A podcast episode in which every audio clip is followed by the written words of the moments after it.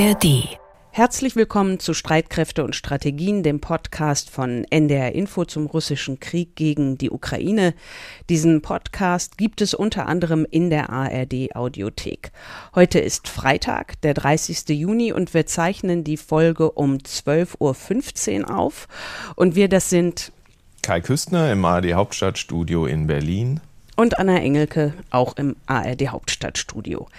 Ja, wir sprechen heute mit der Sicherheits- und Verteidigungsexpertin Dr. Ulrike Franke vom European Council on Foreign Relations und zwar über den Nutzen von Drohnen im russischen Krieg gegen die Ukraine und wir gucken nochmal auf einige Details der überraschenden Ankündigung von Verteidigungsminister Pistorius, 4000 Bundeswehrsoldatinnen und Soldaten in Litauen stationieren zu wollen. Aber erstmal gucken wir auf die Lage in der Ukraine mit dir, Kai. Und da zeichnet sich jetzt ja eine mögliche Waffenlieferung aus den USA ab, auf die sie in der Ukraine schon lange gewartet haben. Worum geht's? Es geht darum, dass die USA möglicherweise der Ukraine Raketen mit großer Reichweite liefern werden. Darüber wird seit Monaten oder man kann sogar sagen seit einem Jahr eifrig diskutiert. Die Rede ist hier in erster Linie vom ATACMS-System. Das steht für Army Tactical Missile System und hätte die Möglichkeit, Raketen mit einer Reichweite von 300 Kilometern abzuschießen. Wie wichtig oder entscheidend das ja sein kann, weit hinter der Front liegende russische Versorgungslinien zu treffen, das hatten wir im vergangenen Sommer ja gesehen. Das wäre mit diesem System möglich. Es schießt nämlich ballistische Raketen ab, die erstmal 50 Kilometer hoch in den Himmel steigen und dann zurück auf die Erde kommen. Und du hattest ja vor genau einer Woche mit Ben Hodges gesprochen, Anna, den ehemaligen Oberkommandeur der US-Landstreitkräfte in Europa. Und der hatte sich in der Sendung bitterlich beklagt, dass sein Land genau diese Waffen eben bislang nicht geliefert hat. And this is where another U.S. policy decision, I think, has been damaging our reluctance to provide more long range precision weapons, which are needed die Weigerung, mehr Präzisionswaffen mit großer Reichweite bereitzustellen, hat viel Schaden angerichtet, sagt Hodges, äh, denn die würden benötigt, um diese russische Artilleriemunition zu treffen, Depots und Lager, die so weit entfernt sind, dass sie über den normalen Bereich der HIMARS-Raketen hinausgehen. Wenn wir Raketen mit größerer Reichweite bereitstellen würden, würde dies die Fähigkeit Russlands verringern, Artilleriegeschosse gegen die Angreifer abzufeuern, so sagt es der Generalleutnant hier wörtlich. Ja. That would lessen the ability of Russia to launch artillery against the attackers. Noch vor einem Jahr, wir erinnern uns, die Diskussion dauert ja tatsächlich schon etwas länger, hatte man in den USA extreme Bedenken, Systeme dieser Reichweite zu liefern, weil die Ukraine damit theoretisch auch Ziele in Russland selbst angreifen könnte. Jetzt aber berichtet eben das Wall Street Journal unter Berufung auf Regierungsvertreter, die USA stünden kurz davor, die Lieferung zu genehmigen. Wenn du mich fragst, Anna, Ausdruck von gewachsenem Vertrauen auch von US-Präsident Joe Biden in den ukrainischen Präsidenten Zelensky, etwas, was ich nebenbei bemerkt auch beim deutschen Bundeskanzler äh, beobachte und möglicherweise auch eine Art Booster dann für die Moral der ukrainischen Truppen bei ihrer Offensive, denn es wäre die bislang am weitesten reichende Waffe, die die USA der Ukraine liefern, deutlich weiter eben als die angesprochenen HIMARS-Raketenwerfer. Der Vorteil wäre, man könnte für den Abschuss übrigens dieselben LKWs verwenden wie für HIMARS. Du hast die Offensive, die Gegenoffensive der Ukraine angesprochen, Kai. Wie kommt die voran? Die Gegenoffensive läuft. Sie läuft noch nicht so, dass man sagen könnte, an dieser oder jener Stelle hat die Ukraine die ja recht gut befestigten russischen Stellungen entscheidend durchbrochen. Wir müssen auch mal wieder schauen auf die Region Bachmut. Da heißt es von Seiten des ukrainischen Generalstabs, dass man eine breit angelegte Offensive durchführe und dass man die, so heißt es, strategische Initiative erlangt habe. Das wird, denke ich, dem Bündnispartner USA vor allem und der Öffentlichkeit auch deshalb so deutlich kommuniziert, so meine Einschätzung, weil die Ukraine ja nun unter Beweis stellen muss, dass sie in der Lage ist, weitere Gebiete zu befreien, dass die westlichen Waffenlieferungen eben nicht umsonst waren. Auch im Gebiet Saporischia meldet die Ukraine, wie es heißt, Teilerfolge bei ihrer Offensive. Und ich, muss ich auch sagen, bin nachträglich einigermaßen beeindruckt, wie fast sämtliche Militärexperten, die wir in diesem Podcast interviewt hatten, eigentlich richtig vorhergesagt hatten, erwartet die Offensive erstens nicht zu früh. Da haben wir tatsächlich wochenlang drauf gewartet und erwartet auch zunächst ein Abtasten der Frontlinien, wo möglicherweise ein Durchkommen zu erreichen wäre. Nochmal zu Russland selbst. Seit dem abgebrochenen Marsch auf Moskau wird nun jede Regung der Wagner-Söldner und auch vom russischen Präsidenten Putin genau verfolgt. Wie sieht's da aus? Ja, da haben wir zum einen das Rätselraten um einen verschwundenen General, General Surovikin nämlich, also ein ranghoher Offizier, den Putin im vergangenen Jahr noch mit dem Orden des heiligen Georg dritter Klasse ausgezeichnet hatte, der aber als äh, Prigoschins Mann in der russischen Armeespitze gilt, also als Vertrauter des Chefs der Söldnergruppe Wagner der auch von den Marsch auf Moskau-Plänen gewusst haben soll. Surovikin soll sich also in Gewahrsam befinden, was Stand äh, Donnerstag der Kreml aber nicht bestätigen wollte. Aber das nährt natürlich das Gerücht, dass Putin jetzt versucht sein könnte, die Streitkräfte zu säubern, in Anführungsstrichen. Und dann steht natürlich weiter die Frage im Raum, was wird aus den Wagner-Söldnern selbst? Inwieweit lassen die sich auf das Angebot ein, reguläre russische Streitkräfte sozusagen zu werden? In wie großer Zahl landen sie letztlich in Belarus? Also viel noch zu klären. Was passiert auch mit den Söldnern, die ja sehr aktiv sind in Syrien, in Libyen, in Mali auch? Was ja einer von ganz vielen Gründen ist, dass die Bundeswehr jetzt äh, dort in Mali im Abzug begriffen ist. Was dieses Wagner Auslandsengagement angeht, um es mal sehr freundlich zu formulieren, zeichnet sich ab, dass sich so viel zunächst mal gar nicht ändern dürfte. Jetzt soll, fand ich hochinteressant, der russische Vizeaußenminister Vershinin nach Syrien geflogen sein, um den syrischen Machthaber Assad ähm, davon in Kenntnis zu setzen, dass Wagner keine unabhängige Organisation mehr sei. Und auch in Mali und Zentralafrika hat Russland ähm, Berichten zufolge den Behörden dort klargemacht, die Operationen in ihren Ländern gehen weiter von Wagner Seite. Das ist der aktuelle Stand sieht so ein bisschen aus nach dem Versuch, äh, Wagner der russischen Regierung sozusagen zu unterstellen, die einzugliedern. Inwieweit die alle das mitmachen, das noch offen. Und einen Haken hat die Sache natürlich für Putin auch. Er wird nicht mehr so leicht behaupten können in Zukunft, Stichwort Menschenrechtsverletzungen in Mali, dass Russland mit all dem überhaupt nichts zu tun habe, sondern dass ja auf Privatrechnung arbeitende Einheiten seien. Hm. Danke, Kai. Ich habe mich vergangene Woche mit äh, Dr. Ulrike Franke verabredet. Sie ist Sicherheits- und Verteidigungsexpertin bei der Denkfabrik European Council on Foreign Relations in Paris und sie kennt sich exzellent aus mit dem Thema Drohnen. Und ähm, vor vier Wochen hat ja unser NDR-Kollege Achim Gutzeit schon mal einen Schwerpunkt zu Drohnen im Krieg gemacht und danach gab es viele Mails von Hörerinnen und Hörern mit weiteren Fragen und deshalb beschäftigen wir uns heute nochmal ausführlich mit dem Thema. Ulrike Franke, exzellente Gesprächspartnerin dafür. Sie hat in Frankreich, Großbritannien und der Schweiz studiert.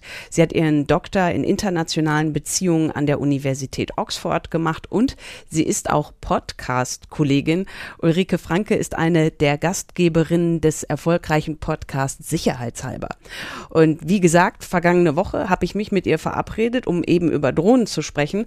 Aber dann gab es ja eben diesen abgebrochenen Aufstand des Wagner-Führers Jewgeni Prigoschin, über den du ja auch gerade noch mal kurz erzählt hast, Kai. Und deshalb wollte ich dann auch erstmal von Ulrike Franke wissen, wie gucken Sie nach dem Wochenende auf Russland und auf den russischen Präsidenten?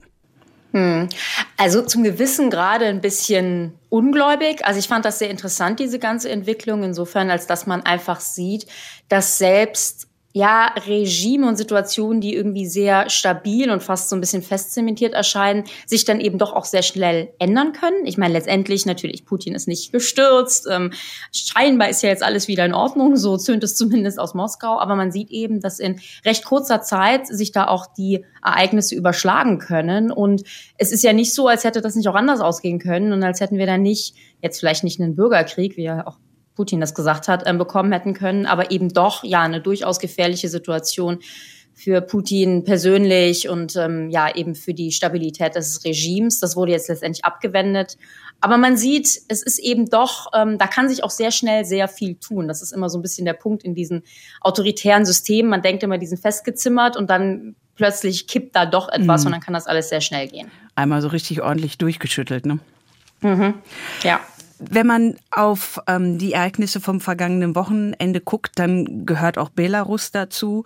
Der dortige Machthaber Lukaschenko ist ja der Vermittler zwischen Putin und äh, Prigoschin gewesen. Und es steht ja in Rede, dass nun Soldaten der Söldnertruppe Wagner nach Belarus verlegt werden könnten. Und es besorgt auch vieles. Es ist unklar, wie viele Wagner-Söldner bereits in Belarus sind oder auch überhaupt noch dorthin kommen werden werden. Aber die Sorge vor einer zweiten russischen Front gegen die Ukraine von Belarus aus, die treibt ja viele um. Sie auch? Ähm, bisher noch nicht so ganz, weil noch sehr viel unklar ist. Also es ist richtig, zu dem Moment, zu dem wir sprechen, haben wir jetzt gerade gehört, dass wohl die Wagner-Söldner eine alte Militärbasis in Belarus ja so ein bisschen geschenkt oder geliehen bekommen haben, ähm, recht mittig im Land. Also das sind jetzt Informationen von der New York Times, die eben Satellitenbilder mhm. ausgewertet haben. Und dass da diese Wagner-Söldner sich letztendlich ähm, platzieren, wie viele das sind, wissen wir in der Tat nicht. Das ist jetzt nicht irgendwie direkt zur Grenze ähm, äh, der Ukraine. Ob da jetzt eine zweite Front zur Ukraine aufgemacht wird mit den Wagner-Soldaten, das hängt natürlich wahnsinnig davon ab, wie letztendlich das Verhältnis zwischen Putin und Prigozhin ist und ob Wagner eigentlich noch so ja, unter Putins Einfluss eigentlich agiert oder ob Prigozhin sich da eigentlich selbst auf irgendwas vorbereitet, das wissen wir nicht. Also insofern, ähm, klar, die Tatsache, dass Wagner jetzt in Belarus offensichtlich da eine, eine Station gefunden hat, ist erstmal keine besonders gute Entwicklung für die Ukraine nicht und ehrlich gesagt natürlich auch für die NATO und für den Westen nicht. Insofern, als das ja ähm, Belarus auch eine Grenze mit Polen und Lettland und Litauen hat. Ähm, die Länder, die NATO-Länder sind, die freuen sich dann natürlich auch nicht drüber und machen sich da auch Sorgen. Also da muss man ein Auge drauf haben, aber ob der Tatsache, dass wir nicht so richtig wissen, also wir wissen nicht, wie viele da hinkommen und wer da letztendlich den Ton angibt und was dessen Interessen sind, bereitet mir das jetzt erstmal keine schlaflosen Nächte, aber natürlich werden die Ukrainer das eben auch mit einkalkulieren, ähm, dass sie da vielleicht letztendlich auch noch mal irgendwie mehr verteidigen müssen.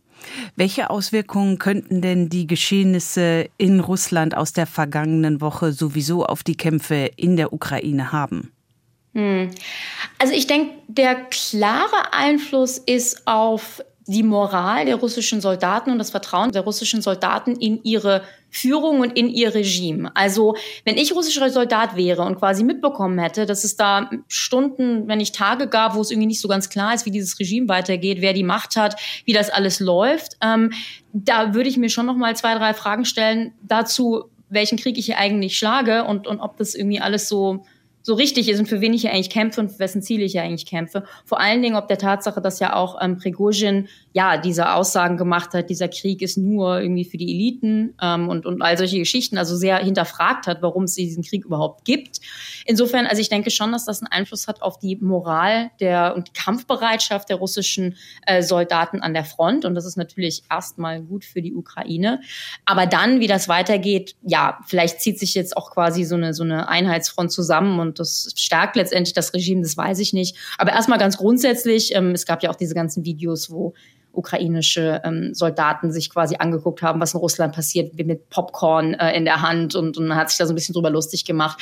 An sich ist das natürlich erstmal so eine Entwicklung, wo man sagt, okay, das Regime in Moskau ja, wackelt vielleicht nicht unbedingt, aber ist doch jetzt nicht so stabil und die haben ihre eigenen Probleme und das ist natürlich erstmal gut für die Ukraine. Es wurden ja auch, das darf man gar nicht ähm, so, so kleinreden, es wurden ja auch durchaus russische ähm, Fähigkeiten, und zwar fliegende Fähigkeiten, zerstört in diesem Mini-Coup. Ich glaube, bis zu sechs Militärhelikopter Russlands wurden abgeschossen und ein Flugzeug. Und ob der Tatsache, dass ja ähm, ja, man, man in der Ukraine auch Angst hat vor äh, der, der russischen Luftwaffe, das ist ja mal ein Riesenthema, die Flugabwehr, äh, ist, ist das auch erstmal ja eine positive Entwicklung, wenn das jetzt auch nicht einen riesigen Unterschied macht. Aber insofern eher gut, aber mal sehen, wie sich das weiterentwickelt. Ja, da hat Prigoschin zum Teil die Arbeit für die ukrainischen Streitkräfte übernommen. Also, ja. wir haben uns ja verabredet, Frau Franke, weil Sie eine der Expertinnen für Drohnen sind und Drohnen spielen in diesem Krieg eine große Rolle, sowohl zum Angreifen als auch für die Aufklärung beziehungsweise für die Überwachung der jeweils anderen Seite. Sind Angriff und Aufklärung die beiden wichtigsten Rollen von Drohnen oder gibt es noch andere darüber hinaus? Das sind die wichtigsten und ich würde noch Propaganda hinzufügen. Ah, also das sind meine Informationskrieg. Erachtens Genau, also das sind eigentlich so die drei Hauptarten, wie Drohnen genutzt werden, nicht nur in diesem Krieg, sondern generell, aber das hat man in diesem Krieg sehr gut gesehen. Drohnensysteme spielen in diesem Krieg eine Riesenrolle. Also es gibt wahnsinnig viele Drohnen in der Luft, es gibt wahnsinnig viele verschiedene Systeme. Ähm, nur um mal so eine Größenordnung zu nennen, also es wird, es, es wird davon ausgegangen, dass die Ukraine jeden Monat allein 10.000 Drohnen verliert. Also das heißt, wir haben da wirklich 10, hunderttausende Drohnen in der Luft. Ähm, viele Systeme davon sind relativ klein, also also das sind jetzt nicht alles die großen Militärdrohnen, aber da sieht man schon, um was es hier geht. Und es sind noch sehr viele verschiedene ähm, Systeme im Einsatz. Sie werden eingesetzt, ja, also das Wichtigste ist erstmal die Aufklärung. Also man spricht da von ISR, Intelligence, Surveillance, Reconnaissance, also ja, Datensammlung, Überwachung, Aufklärung. Und das machen eigentlich alle Drohnen, denn alle Drohnen tragen in irgendeiner Weise Videokameras, Fotokameras und ähnliches. Äh, das heißt, man fliegt die einfach über ja, gegnerische Stellungen, über die eigenen Gebiete, guckt, ob man selber gut versteckt ist, guckt, was sich da am Boden tut. Das ist ein Riesenthema. Man äh, entdeckt und markiert mit Drohnen auch Ziele. Also selbst unbewaffnete Drohnen helfen mit, mit eben Bekämpfung von Zielen. Einfach, dass man zum Beispiel mit Lasern oder einfach nur durch die Aufklärung eben Ziele entdeckt und markiert, die dann von Artillerie zum Beispiel angegriffen werden. Und wir haben in der Tat auch einfach bewaffnete Drohnensysteme, die dann selber äh, Angriffe am Boden machen. Aber ich hatte die, die, die Propaganda noch erwähnt. Der Punkt ist eben, weil ja Drohnen immer, immer diese Kameras mit dabei haben, heißt das, dass irgendwie jeder Drohneneinsatz letztendlich so eine Art Fernsehteam mit dabei hat. Mhm. Also jeder Drohneneinsatz wird eben auch gefilmt und fotografiert. Und diese Clips lassen sich eben auch wunderbar nutzen für ja, Propaganda, für Informationskriegsführung. Äh, wahrscheinlich haben die meisten Hörer und Hörerinnen ähm, auf Twitter und Co. auch diese ganzen Schnipsel gesehen, diese Clips ähm, von eben weiß ich nicht, Drohnen, die zum Beispiel in Panzer ähm, Granaten schmeißen oder, oder sonstiges. Ähm, das spielt auch eine große Rolle in diesem, in diesem Krieg und da helfen äh, Drohnen eben auch. Sie haben ja gerade auch schon diese hohe Zahl von Drohnen pro Monat im Einsatz erwähnt, 10.000. Gibt es denn in diesem Krieg Entwicklungen äh, jetzt im Zusammenhang mit Drohnen, die Sie so nicht erwartet hatten, die Sie besonders überrascht haben? Besonders überrascht, vielleicht nicht unbedingt, aber es gibt auf jeden Fall Sachen, die sich lohnen herauszuheben. Und das erste wäre die ganz starke Nutzung von eigentlich zivilen Systemen. Also wir haben die Situation, dass insbesondere auf der ukrainischen, aber inzwischen auch vermehrt auf der russischen Seite Systeme, also Drohnen zum Einsatz kommen, die eigentlich zivil für zivile Zwecke gebaut wurden. Ähm, ganz viel tatsächlich diese in Anführungsstrichen Hobbydrohnen, also von, von diesem chinesischen Hersteller ähm, DJI, davon haben sicherlich auch einige Hörer mhm. und Hörerinnen vielleicht ihre eigenen Drohnen zu Hause, die werden in diesem Krieg viel genutzt, einfach weil sie fähig und billig und sehr leicht zu bedienen sind und leicht zu haben. Die überleben dann vielleicht nicht lange, deswegen auch diese Zahl von 10.000 Drohnen, aber sie können ja Videos und anderes liefern am Boden. Also das, darauf wird ganz stark gesetzt und auch Systeme, die vielleicht sagen wir mal, im landwirtschaftlichen Bereich erstmal genutzt wurden. Also es gibt eben Drohnen, die versprühen Dünger oder solche Dinge. Auch die werden und wurden umgerüstet und kommen jetzt im Militär da zum Einsatz. Also das ist ein Punkt, den ich herausheben würde. Und der andere ist auch, wie stark sich die ukrainische Drohnenindustrie jetzt im Zuge dieses Krieges auch entwickelt hat. Ähm, das fing nicht erst am, am 24. Februar 2022 an, die hatten auch davor schon viele Fähigkeiten und haben daran gearbeitet, aber wir haben inzwischen wirklich viele, viele Hersteller in der Ukraine, die eben ihre eigenen Drohnen entwickeln und dann im direkten Austausch mit dem ukrainischen Militär sie auch verbessern. Insofern würde ich fast erwarten, ähm, dass, wenn dieser Krieg mal zu Ende ist, dass die Ukraine auch durchaus als ja, Drohnenhersteller und Militärdrohnenhersteller auf dem internationalen Parkett ähm, da in Erscheinung treten wird. Und welche Seite setzt die Drohnen erfolgreicher ein? Also erfolgreicher in Anführungsstrichen, Anführungsstrichen so die, sind es die ukrainischen Streitkräfte oder die russischen? Ich würde schon sagen, die ukrainischen. Ähm, es ist aber natürlich in diesem Krieg immer ein bisschen schwierig, als dass wir einfach immer viel mehr und bessere Informationen noch aus der Ukraine kriegen. Aber also die Ukrainer setzen mehr Systeme ein, also eine größere Bandbreite von ganz klein zu größer. Ähm, die kriegen sie aus dem Westen teilweise geliefert. Ähm, die türkische Drohne äh, TB2, äh, Bayraktar TB2 ist ein bewaffnetes System, hat am Anfang eine große Rolle gespielt. Andere westliche Systeme, dann gibt es die ukrainischen Systeme, die selbstgebauten, diese Hobbysysteme, die ich erwähnt hatte. Also es gibt eine große Bandbreite, es gibt eine große Zahl. Und ähm, diese Systeme spielen auf jeden Fall eine ganz, ganz große Rolle für die ukrainische Überwachungsfähigkeit und eben Angriffsfähigkeit. Man darf ja auch nicht vergessen, das hatten wir eben so im, im Vorbeigehen angesprochen, die bemannte Luftfahrt ist ja über der Ukraine weitestgehend neutralisiert, ob der Flugabwehr. Mhm. Ähm, also da fliegen ein paar Flugzeuge, aber eben nicht so viele, weil letztendlich ja die Flugabwehr aktuell noch funktioniert und wir hoffen, das ist auch weiter der Fall und deswegen ist auch so ein bisschen die Stunde der Drohne da gekommen. Die Russen setzen Drohnen auch ein. Es war eigentlich erstaunlich, also die Russen sind in den Krieg gegangen mit, es wird so geschätzt, vielleicht so 2000 Drohnen. Die, die haben sie zwar genutzt, aber sie hätten letztendlich irgendwie nicht genügend und die waren nicht stark genug und dann mussten sie ja sehr schnell auf iranische Drohnen zurückgreifen. Fliegen jetzt viele iranische Systeme.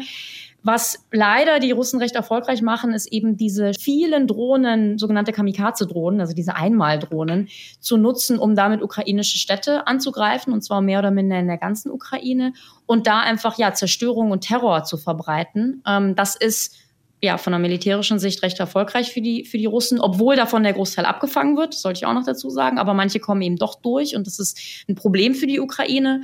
Aber davon abgesehen würde ich sagen, ja, also Russland hatte letztendlich nicht die Drohnenfähigkeiten, die man teilweise dachte, dass sie hätten, weil sie haben auch eigene Entwicklungen. Ähm, sie haben natürlich auch einfach nicht so viele Unterstützer. Also sie haben eben den Iran und, und, ein paar andere Länder, aber jetzt nicht den ganzen Westen hinter sich. Insofern ja, eher, eher die Ukraine, ähm, aber beide Seiten setzen hier Drohnen ein ähm, und auch durchaus eben militärisch erfolgreich.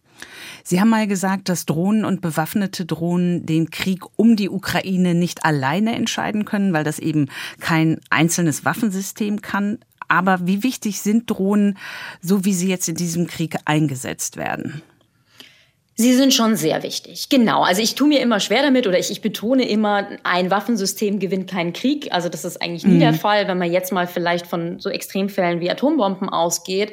Aber es ist nie die Drohne, der Panzer, was auch immer der Krieg entscheidend ist. Ähm, aber Drohnen spielen eine ganz, ganz große Rolle. Also auch in so einem Und Ranking würden Sie die ziemlich weit oben einordnen. Genau, genau. Mhm. Einfach die Tatsache, also über Bachmut, über anderen Städten hatte die Ukraine halt wirklich 24 Stunden am Tag, sieben Tage die Woche da eine Überwachung, eine Fähigkeit eben zu gucken, was passiert. Das ist von der Aufklärungsleistung extrem wichtig. Es gibt vor allen Dingen auch Truppen am Boden, also so, so Truppen auf niedrigem hierarchischen Level, ähm, einen, einen relativ guten Überblick über das Kriegsgeschehen oder zumindest das Kriegsgeschehen in ihrer nächsten Umgebung. Und das ist relativ neu. Also vor ein paar Jahren war es eben noch so, da hatten nur die höheren Militärkommander eben Einblick darüber, was auf dem Schlachtfeld passiert, weil die eben die Informationen von Flugzeugen etc. bekommen haben.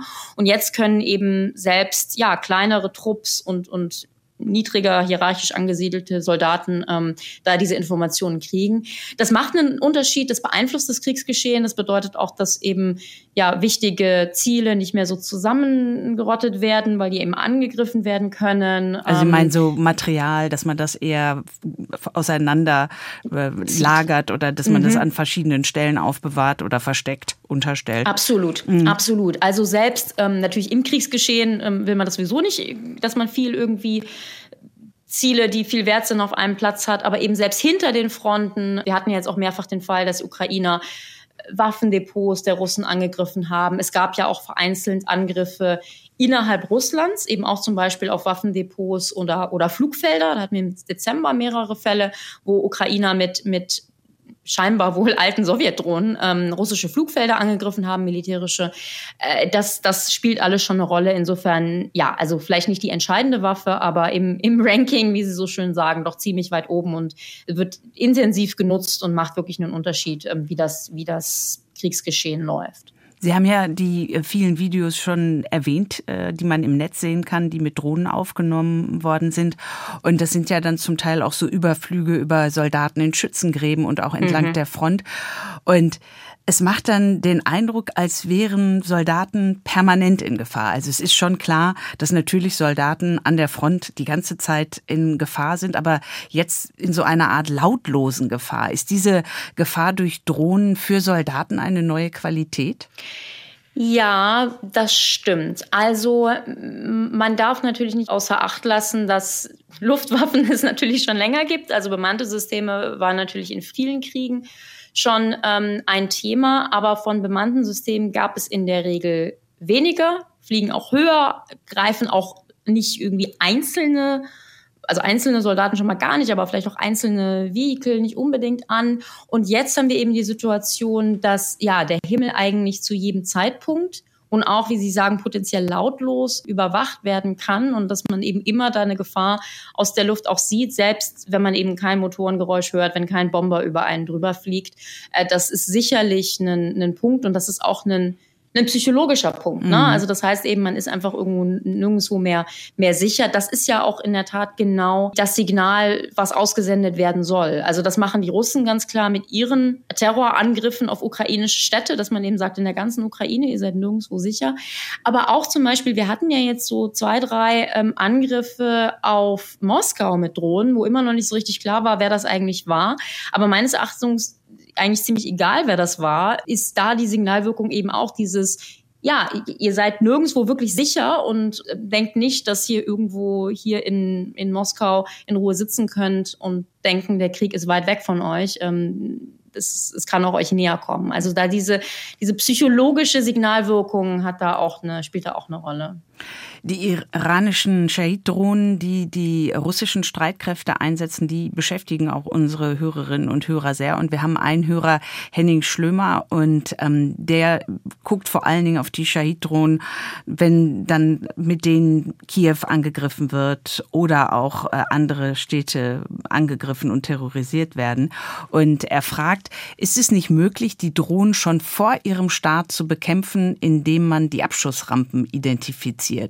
Auch An- und Einflugrouten gerade in Richtung Kiew müssten doch aufgrund der Häufigkeit erfasst sein, fragt er. Jein. Also genau, die Russen setzen unter anderem iranische Shahid 136 Drohnen ein. Das sind solche sogenannte Kamikaze-Drohnen, also einmal verwendbare Drohnen. Eigentlich siedeln die sich an irgendwo zwischen Drohne und Rakete, weil sie eben nicht wiederkommen. Die sind bewaffnet mit so ja 20 bis 40 Kilogramm ähm, Sprengstoff und, und das ist ganz besonders bei diesen Systemen, die können extrem weit fliegen, äh, obwohl sie einigermaßen klein sind. In der Regel ist so ein bisschen die Kalkulation, je kleiner eine Drohne ist, desto kürzer kann sie fliegen, aber weil weil das eben diese Einmalsysteme sind, können die relativ weit fliegen und können deswegen mehr oder minder in der ganzen Ukraine äh, terrorisieren. Mhm. Und da ist auch schon das erste Problem, als dass es ja nicht nur um Angriffe auf Kiew geht, sondern um eigentlich alle ähm, äh, ukrainischen Städte. Ich finde ja, die Ukraine ist sehr gut und ich will eigentlich sagen erstaunlich gut darin, diese Systeme abzuschießen. Also man hört unterschiedliche Dinge, aber man hat da schon eine 80, 90-prozentige Abschlussquote, was, was Wahnsinn ist. Ähm, das Problem ist eben, 10 bis 20 Prozent kommen immer noch durch und selbst eben die eine, die irgendwie das Krankenhaus oder den Kindergarten trifft, ist natürlich ähm, ein Riesenproblem. Da wird schon viel gemacht, um auf die Frage spezifisch zu kommen. Also Abschussrampen, das ist eigentlich nicht möglich, denn die kommen tatsächlich aus Russland oder eben aus Ecken, wo die Ukraine jetzt nicht so gut drankommt. Und vor allen Dingen sind die auch einfach verlegbar. Also das ist jetzt nicht, dass man irgendwie ich weiß nicht, wie bei den V2s im, im, im Blitzkrieg ähm, da, da feste Stationen hat und wenn man die kaputt macht, dann dauert das eine Zeit lang, die wieder aufzubauen, sondern diese Shahid 136 können eigentlich von überall abgeschossen werden und sind schnell verlegbar. Insofern, das geht nicht.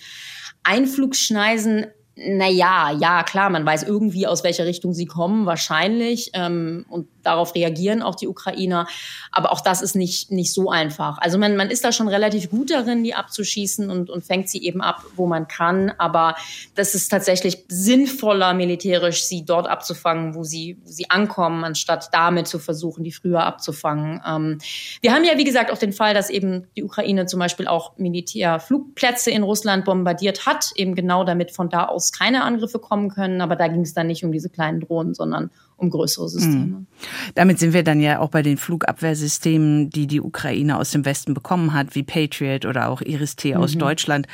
Die sind ja mit ihren kostspieligen Raketen vergleichsweise teuer. Viele Drohnen sind ja äh, vergleichsweise billig. Und nun ist ja jedes geschützte Menschenleben unbezahlbar. Aber die Ukrainer verfügen eben nur über eine begrenzte Anzahl von Flugabwehrsystemen, um die Menschen in den Städten, aber auch eben ihre Soldaten an der Front zu schützen. müssen sich also ganz genau überlegen, wo sie dann welches Flugabwehrsystem am besten einsetzen. Wie aus Ihrer Sicht sind denn dann Drohnen am besten zu bekämpfen, wenn man einfach nicht Flugabwehrsysteme en masse hat? Mhm. Ja, ganz viele wichtige ähm, Punkte drin. Also das erste ist in der Tat diese begrenzte Flugabwehr. Die Ukraine ist zum Glück recht gut ausgestattet, was die Flugabwehr angeht, aber das ist natürlich ein, ein täglicher Kampf. Also es wird ja auch aus gutem Grund da immer mehr gefordert und eben auch immer mehr Munition, weil die eben auch im täglichen Einsatz sind. Und ich bin mir auch sicher, dass einer der Gründe, warum Russland die Ukraine eben mit Drohnen und Raketenangriffen überzieht, ist zum einen dieser psychologische Einfluss, dass man sagt, ihr seid nirgendwo sicher und man will auch einfach zivile Infrastruktur zerstören und ja, Ukrainer töten. Mhm. Aber es gibt auch einen militärischen Grund, nämlich dass, wie Sie sagen, die Ukraine natürlich eine begrenzte Zahl Flugabwehrsysteme hat, eine begrenzte Zahl Munition, eine begrenzte Zahl an Soldaten, die die bedienen können. Und das heißt, die müssen dann die ganze Zeit in der Ukraine eben unterwegs sein und stationiert sein und dann eben auch nicht an, können nicht alle an der Front sein. Also da, da, die, man hält die einfach beschäftigt, muss man wirklich sagen. Mhm. Ähm, das ist eine Herausforderung. Die Kosten-Nutzen-Rechnung ist extrem wichtig. Es ist in der Tat so, dass in den meisten Fällen ähm, die Abwehr von Drohnen, also eine Abwehrrakete von Drohnen mehr kostet als die Drohne selber. Das ist die eine Kosten-Nutzen-Frage. Die andere Kosten-Nutzen-Frage ist natürlich, was rette ich damit, wenn ich eine Drohne abschieße? Also ich kann, es kann Sinn machen, mit einer 100.000 Euro Rakete auf eine 1.000 Euro Drohne zu schießen, wenn ich eben damit ein eine Million Zielschütze oder wenn man es eben nicht in Geld ausrechnet, sondern sagt eben den einen Kindergarten. Das kann Sinn machen, aber natürlich gibt es diese Kosten-Nutzen-Rechnung. Und das zeigt einfach, wie wichtig die kontinuierliche Unterstützung aus dem Westen eben auch ist. Deswegen wird eben Munition geliefert die ganze Zeit. Deswegen werden immer mehr Flugabwehrsysteme gefordert und geliefert. Wie kann man sich gegen diese Drohnen verteidigen? Also das ist ein Riesenmarkt, Drohnenabwehr, muss man echt sagen. Ähm, da gibt's kinetische Systeme, also das heißt, man schießt ab. Das ist in der Ukraine jetzt auch stark verbreitet, eben mit dem Gepard oder von mir aus eben Iris-T und, und Patriot und so weiter. Man schießt einfach mit Raketen auf Drohnen. Es gibt aber auch viele elektronische Störmaßnahmen. Auch das spielt in diesem Krieg eine Riesenrolle, auch auf der russischen Seite. Also dass man eben die Verbindung zum, zum Piloten am Boden stört und dann kann, der, kann die Drohne eben nicht mehr gesteuert werden oder kehrt zurück oder fällt aus dem Himmel teilweise, je nach, je nach System. Ähm, es gibt dann auch ganz viele so ganz innovative Maßnahmen der Drohnenbekämpfung. Also Drohnen gegen Drohnen ist ein Thema. Netzwerfer, also gegen kleinere Systeme, teilweise schultergestützte Netzwerfe, die einfach ja, Netze in die, in die Rotoren schießen und die damit runterholen. Innerhalb Europas gibt es ähm, Greifvögel, also Adler, die trainiert werden, um so kleine Drohnen abzufangen. Also man sieht, da gibt es eine wahnsinnige Bandbreite. Und das ist ein irrer Wachstumsmarkt. Also ähnlich wie eben ja weltweit immer mehr Drohnen produziert werden und es immer mehr Drohnenhersteller gibt ähm, gibt es auch eben immer mehr Drohnenabwehrsysteme und das ist so ein bisschen so ein Katz-und-Maus-Spiel. Also das eine System verbessert sich und darauf reagiert dann das andere ähm, und, und vice versa. Mhm. Ähm, da kommt im Übrigen auch die Entwicklung zu mehr Autonomie her, unter anderem, dass man sich gegen Flugabwehrsysteme damit besser schützen kann. Sie haben ja den Gepard erwähnt, den deutschen Flakpanzer ausgemustert bei der Bundeswehr, von dem ja ähm, zahlreiche in die Ukraine geliefert worden sind und dort ja offenbar auch einen guten Job machen. Und unser unser Hörer Michael Heinze schreibt, äh, zum einen, dass der Gepard ja abgeschafft wurde und dann habe sich Deutschland elektronischen Störsendern zugewandt. Diese sollen die Steuerelektronik beziehungsweise Orientierungsmöglichkeit anfliegender Flugkörper beeinträchtigen. Unser Hörer schreibt, Russland setzt dieses teilweise auch an den Frontlinien mhm. im Ukraine-Krieg um, stört GPS-Signale für anfliegende Granaten und Raketen, stört die Signale für Drohnen.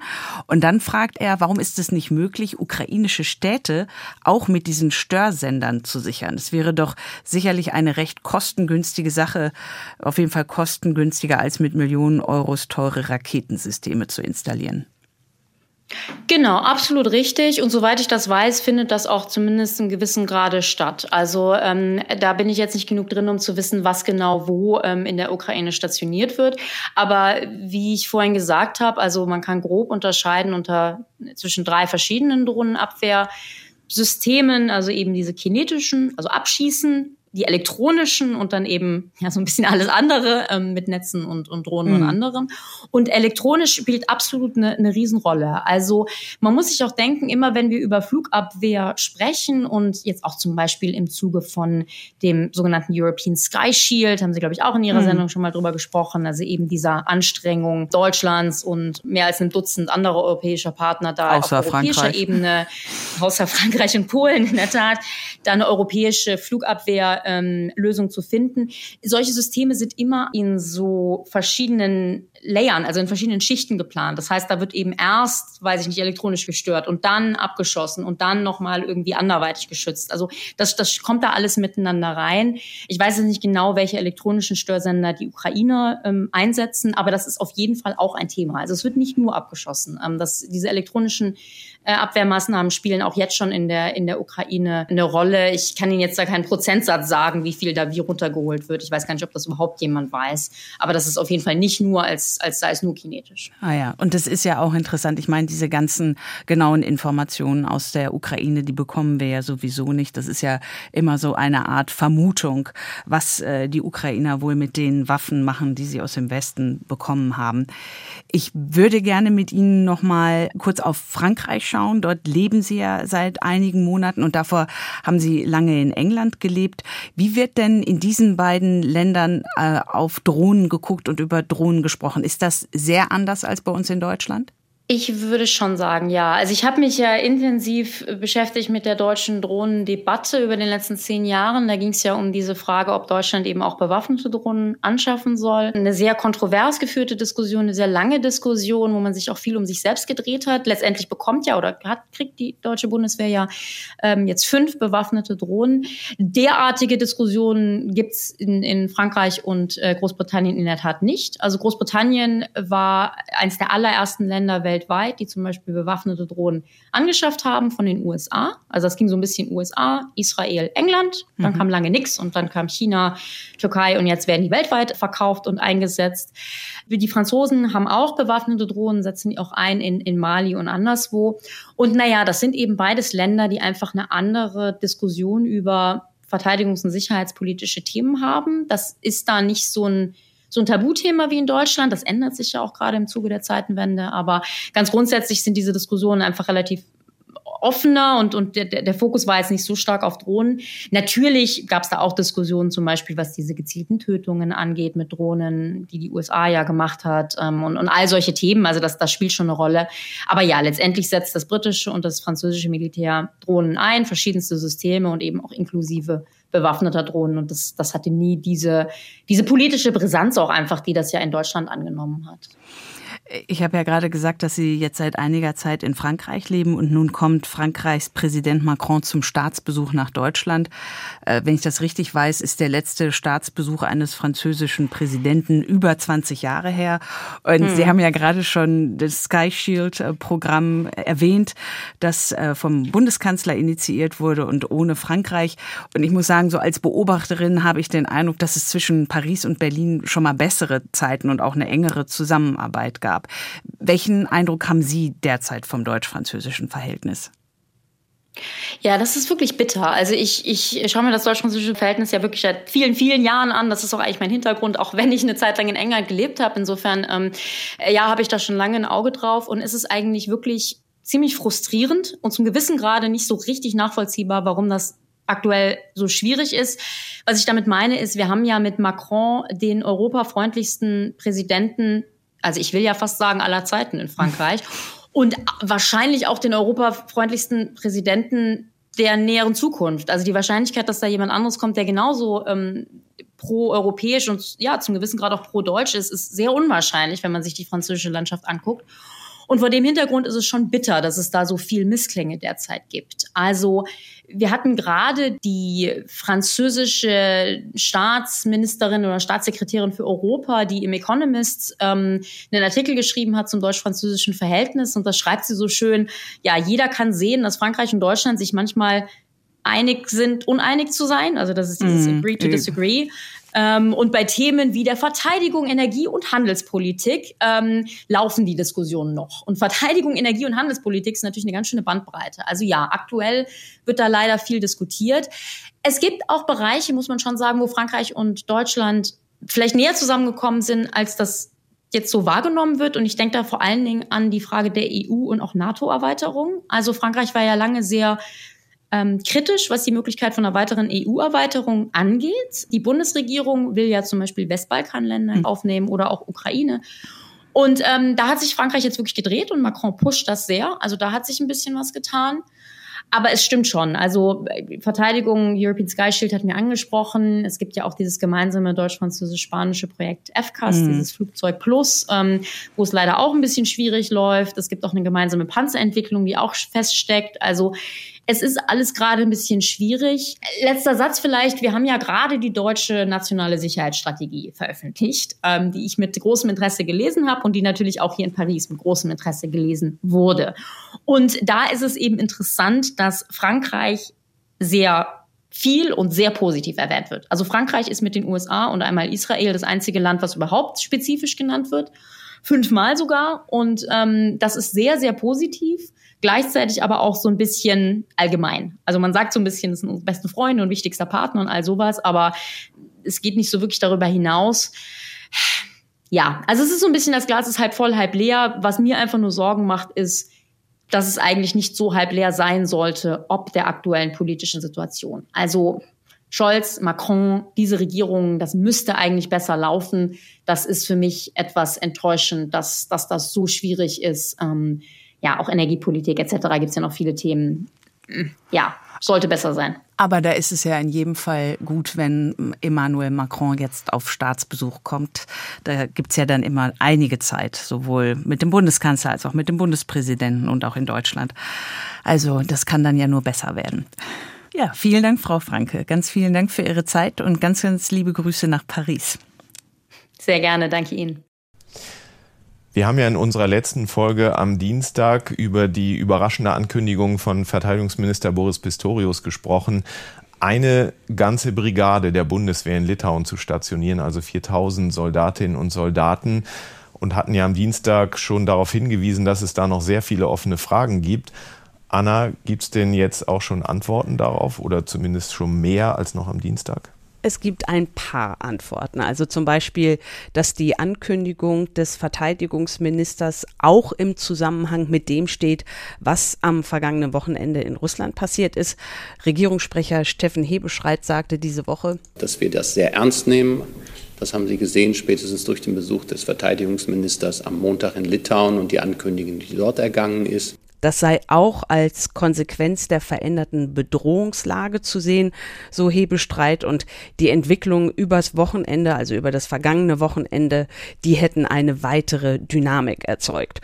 Und die Dynamik ist vielleicht auch der Grund dafür, warum kaum ein Bundestagsabgeordneter, kaum einer im Bundeswehrverband und auch im Verteidigungsministerium nur wenige von diesen Plänen wussten und deshalb dann ja auch so überrascht reagiert haben dann wäre es vielleicht an dieser Stelle ganz gut, wenn du die Eckpunkte und die Bedingungen für die Stationierung der Bundeswehrbrigade in Litauen jetzt nochmal erläuterst. Ja, du hast ja die 4000 Soldatinnen und Soldaten erwähnt, die dauerhaft in Litauen stationiert werden sollen, auch mit ihren Familien, wenn die denn mitgehen wollen. Und dafür werden dann nicht nur Unterkünfte für die Soldaten in Litauen gebaut, sondern letztendlich sowas wie eine kleine Stadt, auch Kitas und Schulen ähm, sollen gebaut werden. Das ist eine Voraussetzung, an die der Verteidigungsminister die Entsendung der Bundeswehrsoldaten knüpft. Und die Litauer haben auch gesagt, sie wollen das jetzt bis 2026 schaffen. Oder wie der litauische Präsident Nauseda gesagt hat, gerne auch schon bis 2025. Also die wollen auf jeden Fall ordentlich auf die Tube drücken. Und die zweite Voraussetzung ist für diese Stationierung, dass diese dauerhafte Stationierung auch in die militärischen Planungen der NATO passt. Und dann möchte ich noch auf eine Mail unseres Hörers Rolf Orlowski eingehen.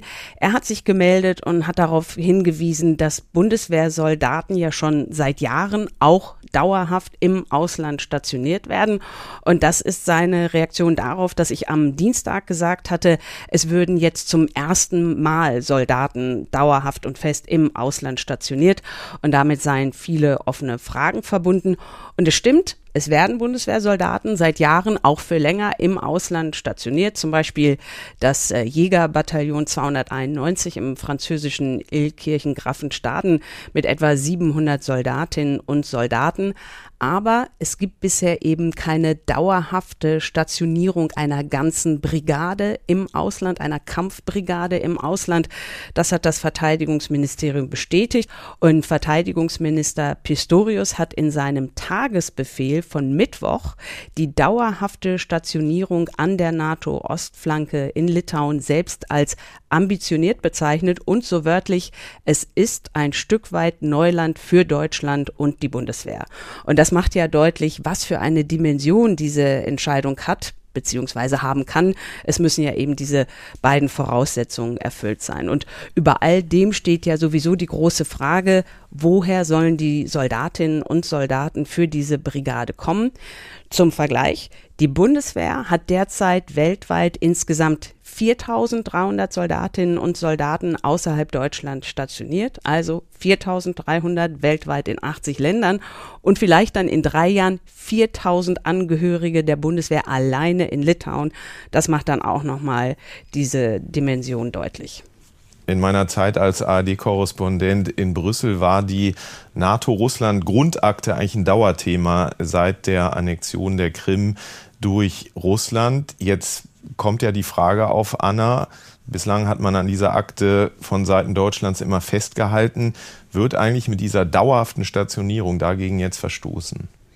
Also die Bundesregierung meint nein. Ähm, gucken wir nochmal auf die NATO-Russland-Grundakte. Die ist von 1997 und damals hatte die NATO zugesagt, Russland zugesagt, sie wolle keine zusätzlichen substanziellen Kampftruppen dauerhaft in den Staaten des ehemaligen Ostblocks stationieren. Und ein wichtiger Punkt dabei bei dieser Grundakte, diese Zusage der NATO galt ausdrücklich in dem, und das ist jetzt ein wörtliches Zitat, in dem gegenwärtigen gegenwärtigen und vorhersehbaren Sicherheitsumfeld eben von damals von 1997. Und die Bundesregierung hat jetzt diese Woche argumentiert, mit dem russischen Angriffskrieg gegen die Ukraine habe sich eben dieses Sicherheitsumfeld grundlegend verändert und deshalb könne die NATO-Russland-Grundakte in der jetzigen Lage kein beschränkender Faktor für den Ausbau der NATO-Ostflanke sein. So sagte das ein Sprecher des Auswärtigen Amtes und Ausbau der NATO-Ostflanke ist eben, äh, wenn dort Bundeswehrsoldatinnen und Soldaten stationiert werden zum Beispiel. Mal angenommen, Putin wird gestürzt. Mit diesem Szenario beschäftigt sich die neue Folge des Tagesschau Zukunftspodcasts, der ja von meinen Kolleginnen und Kollegen hier im Hauptstadtstudio der ARD produziert